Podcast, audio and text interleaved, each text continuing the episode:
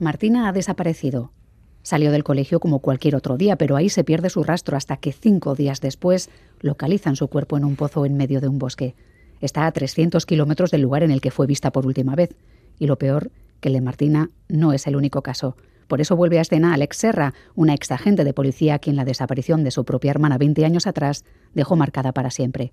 Buscando al asesino llegará hasta donde no llegan las sombras. Y es así como se titula esta novela que tengo en mis manos y que nos traslada a los Pirineos. Soy Miriam Duque, la encargada de abriros esta Gambara Negra, un podcast de crónica negra en el que hacemos que ciencia, especialistas y pruebas hablen más que nosotros para recomponer la actualidad y tratar de entender la mente de quienes se escoran al lado oscuro.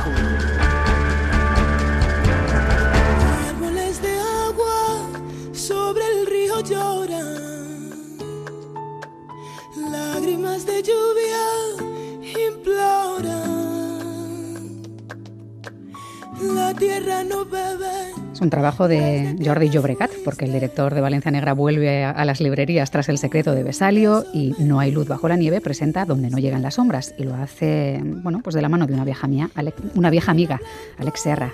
Jordi Llobregat, ¿qué tal? ¿Cómo estás? Hola, muy bien, encantado de estar con vosotros.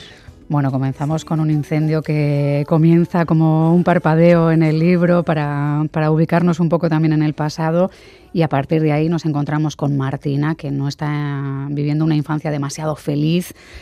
Está desde hace poco en casa de su tía, otros niños la acosan en el patio del colegio. Ella un poco pues odia esa situación a los niños, yo creo que odia un poco tener que estar donde está, ¿no? Y ahí nos asomamos de lleno a, a, una vida que, bueno, pues que es bastante dura, ¿no? Para, para una niña. Bueno, sí, además desde los ojos de los niños, que todo es eh, como enorme, ¿no? Es todo blanco, negro.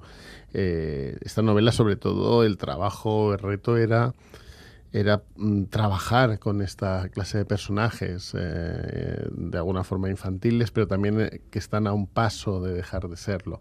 Es un poco de donde el título, digamos, Hmm. lleva. Sí, y una situación pues eh, que nos muestra que también hay cierta crueldad en algunas etapas de la vida, ¿no? Que siempre asocia asociamos la infancia a esa época, época, más blanca, más emotiva, en la que somos más felices, más inocentes, pero también eh, los niños y las niñas pueden llegar a ser crueles, ¿no? Y hay mucho de crueldad en, en lo que vive Martina en este momento. Claro, los niños son como, como nosotros, como los adultos también, o sea, son, son humanos y los humanos tienen la capacidad de la bondad más eh, grande como, y más en los niños, ¿no? Hmm. Lo podemos ver tal vez más constantemente que en los adultos, pero también son capaces de la crueldad mayor. Eh, que porque también son eh, llegan a poder eh, no tienen límites quiero decir no no hay límite ni para la bondad ni también para crueldad. No, cal no, calibran las consecuencias de algunos de sus actos a, claro. a, medio plazo, por ejemplo. ¿no? Claro, esto es un primer capítulo, digamos, eh, de este libro. El siguiente ya nos reencuentra con Alex, eh, con eh, esa mujer que vive retirada en una cabaña, fuera del cuerpo, está un poco fuera del mundo también, ¿no? un poco apartada de lo que no le gusta porque no sé si está buscándose o, o todavía no se ha recuperado de episodios anteriores, ¿no? Porque vivió un momento muy fuerte también. Claro, a, Alex eh, en realidad eh, en el momento en que le ocurre eh, algo similar que ocurre en esta novela, que es 20 años atrás, por una acción suya en un juego infantil, provoca la desaparición de su hermana. Tenemos que empatizar en ello lo que significaría para nosotros que una decisión nuestra, una nuestra por, por nuestra actuación, eh, perdiéramos un ser querido. Y además no sabe qué ocurrió con ella. Entonces eso la arrastra y lo marca como, como persona, la marca durante los siguientes años de su vida adulta y ahora pues es policía seguramente o fue policía seguramente por eso.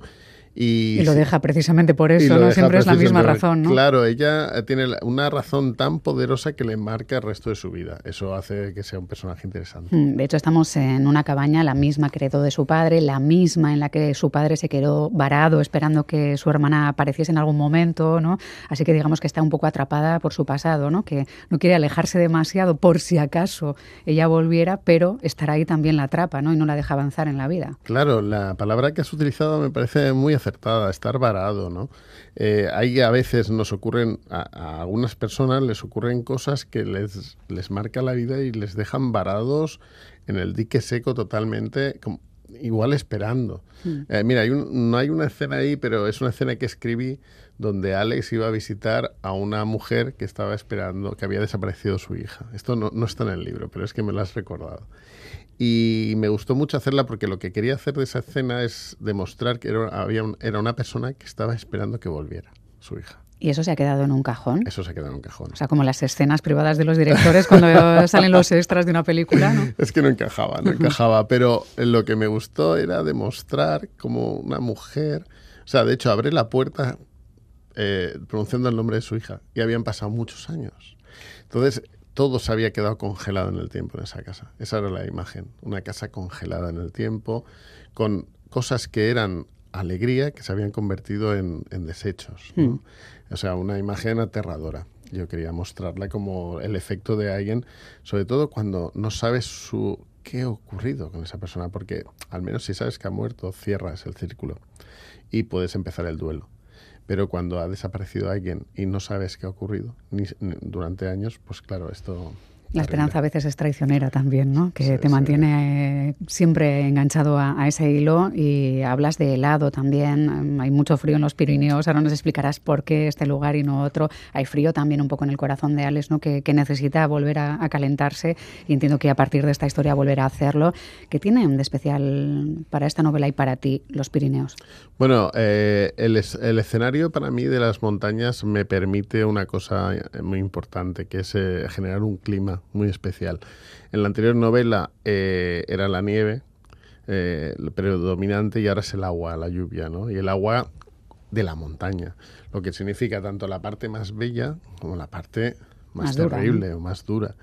Eh, esa dicotomía de la montaña a mí me gusta mucho para trabajar porque me permite también asociarla a la parte psicológica de los personajes y en realidad donde vivimos nos afecta mucho el, carácter, la forma de actuar, la forma de ser. Hmm. Entonces, eh, situar unos personajes en la montaña, siendo ella una urbanita en realidad, porque se ha pasado más tiempo fuera, pues es, es, es, interesante y creo que es atractivo. Y en cierta medida también nos recuerda un poco a tu infancia, ¿no? No, no es el caso que transcurre en esta novela, pero sí que tú has pasado mucho tiempo, ¿no? De, infancia, de acampadas en los Pirineos, y ha sido un lugar de encuentro familiar, ¿no? en cierta medida. Claro, yo tengo familia en Francia y el punto medio, y, además la, la, la actividad más barata posible era ir de camping a la montaña. Y entonces nos encontramos en Pirineos y acampamos en campings que aquello no tenían ni, ni, permisos ni nada, era bastante todo muy salvaje, muy abierto y los niños corríamos por ahí. Acampada libre, más bien, ¿no? Casi, sí,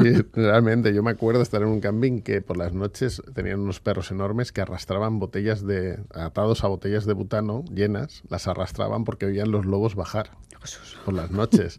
O sea, imagínate, eso ya mm. en los Pirineos no quedan casi ni lobos. Sé que entiendo que no tenías miedo a la oscuridad de pequeño, ¿no? Mm, o no en verano. No, he tenido muchos miedos sí, sí. Mm. Yo he, tenido, yo he sido una persona con muchos, muchos miedos eh, de pequeño, y porque mi cabeza iba muy por delante, ¿no? Y me iba a imaginar todo lo que me pasaba en el momento que se apagaba la luz.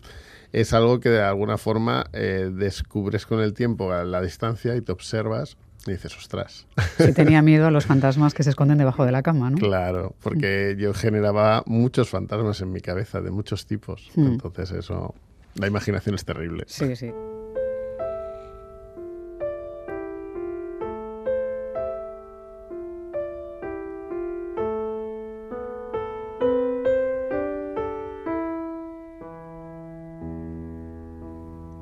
así con un, piano suave, muy bien, muy bien. relajado. Supongo que así suenan muchos recuerdos y también un poco una morgue, ¿no? Al menos una de las morgues que nos encontramos eh, en este libro, porque este tema. Bueno, eh, sí, la, Mira, la música es algo muy sensorial y eh, eh, cuando yo escribo intento que eso se traslade al lector, que sea muy sensorial la, escritura para que el lector huela el lugar donde está, si está en una morgue, pues que huela mm. morgue, que casi toque los objetos igual que los tocan los personajes. Que, sientan los fríos. ¿no? claro, que sientan el frío. Y de hecho hay también canciones dentro de la novela que hablan mucho del momento en que está viviendo el personaje. La música es algo fundamental. Si pudiera ponerle música mientras la gente lee, lo haría. Hmm, bueno, es posible ¿eh? generar playlists, pero claro, eso ya obliga también a separarte un poco del concepto de coger el libro ¿no? y, mm. meterte de lleno. ¿Hay canciones que, que, a ti te llevan a momentos de tu infancia o que te despierten ciertas memorias? Buenas, entiendo. Sí, bueno, lo que pasa es que es, todo lo contrario a un thriller, porque mm. es la canción de los pajaritos. Claro, te iba a decir que si vais mucho a los Pirineos, antiguamente los viajes, aunque fuesen a 50 kilómetros, duraban horas, ¿no? Y normalmente había una cassette dando vueltas, que podían ser los panchos, por ejemplo, o cualquier cassette que hubieras oído mil veces en el pues coche con tus padres. Claro, esto lo terrible es que yo iba con un 600 que no tenía radio. Tampoco. Era la cosa o sea, cantando, la familia cantando. Claro, claro. O durmiendo y dormías en, ese, en el coche. Y bueno, y no nos pasaba nada. Era igual de, divertido y tal. Lo que pasa es que sí que luego, normalmente de Pirineos subíamos arriba, que nosotros era subir, ir al pueblecito de francés con mi familia. Y es una zona que está llena de fiestas en verano. Y entonces recuerdo muy bien que, claro, es una zona del sur de Francia que está muy entremezclada con lo español. Eh, emigraron muchos españoles. Entonces las músicas y algunas palabras, y hay, toros, es la zona de Camarga. Y, y, claro, me acuerdo que sonaban los pajaritos cuando era pequeño muchas veces en las verbenas. Es curioso porque paradójicamente ese Pirineo que tú conoces muy bien, aquí es un Pirineo un poco más hostil para la historia al menos, ¿no? O nos mete de lleno en una historia más oscura con ese mismo Pirineo, con ese Valfosca, que entiendo que significa valle oscuro, ¿no? Sí, correcto. Que, es un buen lugar para que sucedan cosas oscuras también, ¿no? El nombre parece llevar un poco a, la situación. Claro, yo en el momento que, conozco el nombre de Valfosca, que bueno, me parece precioso, Claro, un nombre, eh, una un valle que se llama así porque las montañas son tan altas y están tan encerradas que digamos que la luz del, sol llega a cuentagotas, ¿no? Y sobre todo en invierno a lo que es el fondo del valle, donde están los pueblos. Entonces ese valle termina en una cadena montañosa de, alrededor de, picos de 2.500 metros, que hay una veintena de lagos interconectados. Entonces es un lugar, eh, no es el único lugar que aparece en la novela, es un lugar muy importante la novela y es precioso. Es justo la antesala al Parque Nacional de Aigüestortes, que sí que es mucho más conocido. Claro que el viento casi nos va llevando hacia atrás como para verlo a vista de pájaro, ¿no? A ver esos bosques desde lo alto, esos lagos. Luego bajas bruscamente porque, claro, se producen ciertos crímenes, eh, hay que tratar de dar con la persona que está acampando a sus anchas por esta zona. Y ahí está el trabajo de Alex Serra que entiendo que se queda en tu vida, ¿no? Que ya protagoniza una segunda aventura, no sé si va a ser la Dance Bear de Freud Vargas o el Curvalander de, de Mankel, ¿no? Estaría muy bien que fuera así.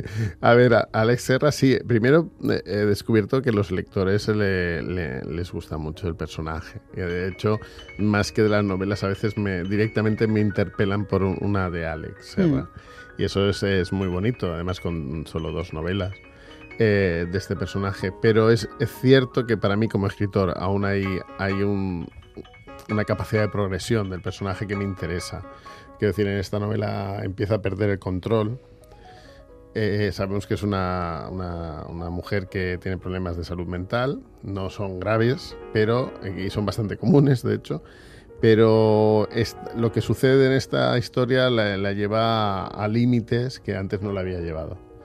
Entonces, eh, en el futuro aún creo que tiene ese recorrido que me, que me permite contar otras historias. Hmm, porque es verdad, no mencionaba de forma baladía esos dos comisarios, eh, porque los dos son personajes muy abrazables, pero son muy peculiares. Eh, ninguno de los dos son inspectores cachas, ni el prototipo que tal vez ha idealizado el mundo del cine y de las series. Son personajes a los que te vas acercando porque también acabas queriendo conocer cómo funcionan en la vida, ¿no? que piensan independientemente de la trama, ¿no? que yo creo que eso es un poco lo que se ha conseguido con Alex, que también te preocupe un poco qué le preocupa a ella, ¿no? por qué reacciona con sus relaciones de esa forma, en sus contactos vitales, más allá del caso. Que eso también está bien, ¿no? Sí, está, en realidad está muy bien lo, que dices, porque la novela, una novela yo la entiendo como un cúmulo de, personajes que se acercan a la vida, obviamente eh, desarrollando ficciones y tramas que están lejos de pasar, pero los personajes todos, a mí me gusta profundizar en ellos lo suficiente para que te preguntes, eh, ¿y ahora qué hará en casa esta hmm. persona? O me gustaría saber un poco... O en serio se va a quedar sola en casa, ¿no? Estas cosas que haces en sí. Pero sobre todo implicarnos, eso es eh, lo mejor. Es como una, en una ocasión, para otra novela, eh, entró, entró mi suegra a casa, una señora muy mayor, entró así con la llave y tal, yo estaba poniendo un libro en una estantería, es que me acuerdo el momento, y yo eh, había hecho un cambio de identidad con un personaje. Entonces entra y dice, ¿sabías que tal es tal? Y yo, eh, claro, pensaba, lo, lo he escrito yo. Dice, ¿pero lo sabías? ¿De verdad lo sabías? Y yo, pero sí, Digo, sí, señora. que soy el escritor. Que soy el que ha escrito eso. Pues eh, me costó convencerla. Estaba totalmente imbuida de, de, de, identificarse con el personaje y fue, sin saber lo mismo hizo el elogio más grande del mundo. Donde no llegan las sombras, que es como decíamos, pues una nueva aventura, una nueva novela con Alex como investigadora, supongo que habrá más, aunque ahora estamos en tratar de que la gente se asome a esta es verdad que generan cierta adicción, ¿no? Estos personajes tienen lo bueno es que empatizamos con ellos y lo malo es que os obligan como escritores a mantener un poco esa situación en alto, ¿no? Claro, además eh, es sorprendente, pero la gente se lo lee en tres días, mm. igual, cuatro días, una semana. Y tú has estado un año y medio. Entonces es muy bonito, es muy bonito. Pero eh, sí que es verdad que, claro, te, la, la, gente enseguida escribe esperando. Ya, ya hay gente que me ha leído la novela y ya me está pidiendo otra, lo cual es, dices, bueno, es, es agotador también, ¿no? Bueno, sí, es una, es una responsabilidad también que hay que saber gestionar, que, que a veces no es tan fácil escribir sabiendo que hay pues, bastante gente esperando lo que vas a hacer y no quieres defraudarlos, uh -huh. con lo cual bueno, te esfuerzas un poquito más a hacer, intentar hacerlo un poco mejor. Bueno, tú te mueves muy bien en este ámbito de la novela negra, otros le llaman la policíaca, porque también eres el director de Valencia Negra, que entiendo que ya estáis trabajando para la edición de 2024, ¿no? Han pasado, bueno, desde mayo, ¿no? Que se celebró la, la edición de, de, 2023, entiendo que casi también es un empalmar una cosa con otra, ¿no? Se respiran mm. un par de días de calma y luego a, a preparar ya, ¿no? Lo que va a ser. Incluso te digo más, eh, yo cerré dos, dos, autores en el mismo festival del año pasado. Ojo a quien esté escuchando, que si aparecéis en el festival probablemente salgáis ya con un contratito, ¿no? Claro, una obligación. Es que, de, claro, es un festival, sobre todo a nivel internacional, que tiene una exigencia de trabajo con algunos autores que tienen agendas mundiales. Entonces eso es, se hace que el trabajo sea muy, muy previo. Eh, intento que me permita espacio, pero es verdad que, que, claro, el festival se ha hecho cada vez más grande y, eh, y, tiene una responsabilidad. Por suerte hay un equipazo detrás que ahora mismo está currando, mm. que, que, bueno, que entre todos podemos más o menos lanzar la cara. Pero es difícil, ¿eh? porque se van haciendo, no solo son presentaciones de libros, en estos festivales hay casi una forma de vivir lo que pasa en algunas novelas, eh, ser forense por un día, colarte en escenas de crimen. Claro, eso poco a poco van pasando los años y prácticamente uno llegará con la angustia de si se ha hecho todo, ¿no? ¿Qué, ¿Qué, hacemos en el año que viene? Y no, vuelve a brillar y vuelven a surgir nuevas ideas, ¿no? Que entiendo que es la parte más complicada, ¿no? De por dónde vamos este año. ¿no? Claro, la verdad es que, eh, claro, te sale una cosa bien y dices, vamos a repetirla y no lo tocamos, pero luego dices, oh, es no ser, eso no, es claro. aburrido. Bueno, vamos a innovar o vamos a probar tal. A veces la fastidias, pero bueno, esto como lo empezamos, como lo empezamos, que fue con una mesa llena de cervezas, y ese espíritu se mantiene, aún ¿no? se mantiene un poco, no igual, por suerte, ¿no? Eh, pero en las cosas buenas se mantiene. Eh, seguimos intentando soñar y, sí, y cumplir esos sueños. Esa es la máxima del festival. Entonces, eh, seguimos aspirando a que venga Stephen King, por ejemplo, uh -huh. o cosas así, ¿no? ¿Y sigues trabajando en ello? Claro, a tope. Y, y porque no se descarta para 2024, entiendo. No se descarta, no. bueno, igual sí, pero igual para el 2025. No, lo que ocurre es que eh, hay autores que puede que haya estado trabajando cinco años para que vinieran. Eh, y al final vienen. Y al final incluso hasta se hacen amigos lo cual ya es increíble uno que es tu ídolo que acaba bebiendo cervezas contigo, ¿no? Y, y, sobre todo lo que es muy bonito es lo que ocurre con eso ¿no? en Valencia. Ver un teatro lleno de 500 personas para ver a una autora hablar de creación literaria. Es una fantasía. Es alucinante. Yo me acuerdo, eh, esta autora era Donna León, por ejemplo, uh -huh. y me acuerdo estar en el backstage con, con un, mi compañero de dirección de programación, Santiago Álvarez, que es un genio. Los dos, emocionados, teníamos que salir, la entrevistábamos los dos a la vez. Eh, y nos costaba salir porque estábamos tan emocionados de ver ese, esa expectación, esa alegría de la gente por disfrutar de un, escritora. Porque a veces pasa también que se genera en ti una fusión entre el fenómeno fan, cuando entrevistas claro. a alguien de la que eres muy fan, y la profesionalidad de que tienes que hacer la entrevista más allá de que quisieras abrazarle mucho rato, ¿no? Claro, y sobre todo, pero, pero ver cómo en la ciudad palpitaba, mm. cómo la gente estaba disfrutando de cultura. Era maravilloso. Y que la habíamos provocado nosotros, ¿no? Eh, unos chicos que estaban con unas cervezas hace unos años eh, imaginando cosas. Y aquí está, la Valencia Negra que está preparándose ya para la edición de 2024. Jordi Llobregat, muchísimas gracias por hablarnos de literatura y de este libro donde no llegan las sombras, que está muy interesante y es muy recomendable. Un abrazo muy grande. Muchas gracias, un placer.